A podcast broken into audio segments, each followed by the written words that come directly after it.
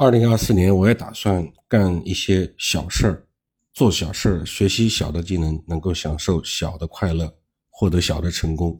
这样呢，我们能够更好的等待大的洪流、大的机遇。二零二三年这一年，经济的发展是不好的，宏观的环境是不利的。中国面临的问题，并不是经济过热，并不是通胀，而是更大的风险是在于要防止通缩。所以。现在这样的困惑对于我们每个人都会存在，所以我也希望我的分享能够给您带来一些平静、一些慰藉。你为什么会听我讲呢？那有可能是在您是在嘈杂的机场上听我的这个专辑，也有可能是在幽静的咖啡馆里，也有可能是在自家卧室的床头，也有可能是在故乡的老屋，在静静的聆听。这个时候，外面可能是车水马龙。大雪纷飞，也有可能是鞭炮齐鸣，而准备好年夜饭的父母正在催促你赶紧吃饭。那也有可能是冬去春来、草长莺飞的南方。你希望借着我的眼睛去看世界的变化，听自己没有听到过的东西，希望看看我看到的，听听我听到过的，和你自己在这一年里面看到、听到的对比一下有什么不同。你有可能会同意我，也有可能会提出抗议。你这里说的不对，你可能会把我的观点当做一些通俗的经济通识来听，也有可能把它当做一些非虚构的作品来解读。你有可能对道理更感兴趣，也有可能对我讲的某些段子和故事更感兴趣。但是你我都知道，这都不是你听我读我的投资笔记、投资心得的主要原因。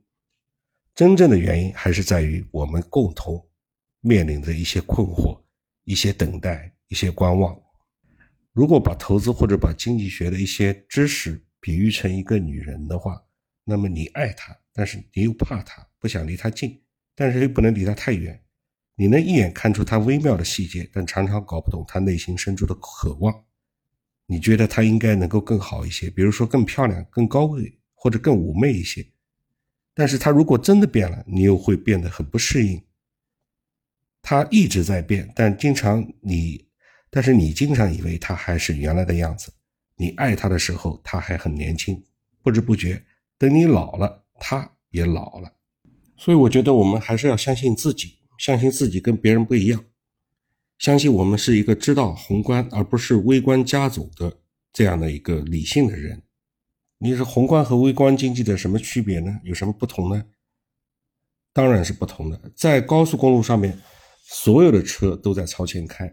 如果你想往反方向开，那就太危险了。但是同样是朝前开，有的司机更聪明，一直在看路况，时刻准备变换车道，能够有意识的寻找高速的出口。如果前方堵车，这些聪明的司机就更容易避开。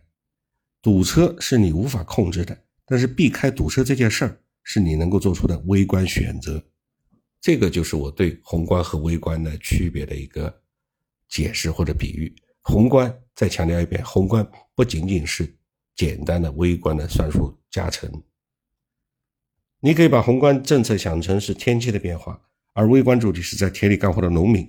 农民控制不了天气的阴晴圆缺，但是农民要学会了解二十四节气，了解。天气看天吃饭，看在天上的云雾就知道明天会不会下雨，是不是晴天？这是农民的一些本能直觉。下雨多，那么就要排涝；下雨少，就要抗旱运水。不管天气怎么样，我们都要找到正确的应对方法。日积月累之后，微观就有了应对宏观波动的经验。如果我们足够聪明，就会有意识的去了解别人是如何做的，能够从别人那里汲取经验和教训。所以我们的投资笔记呢，有一些小小的作用，一些有的时候呢是对宏观经济的解读，有的时候呢是对微观现象的一些剖析。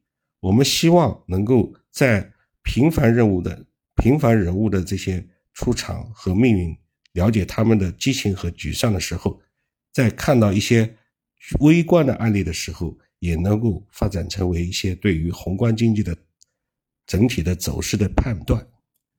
我觉得回答问题最重要的，并不是结果的对与错，而是思路是否正确。我们最最重要的是要保持主要方向和选择的大致正确，而不是解答对每一个微观的问题。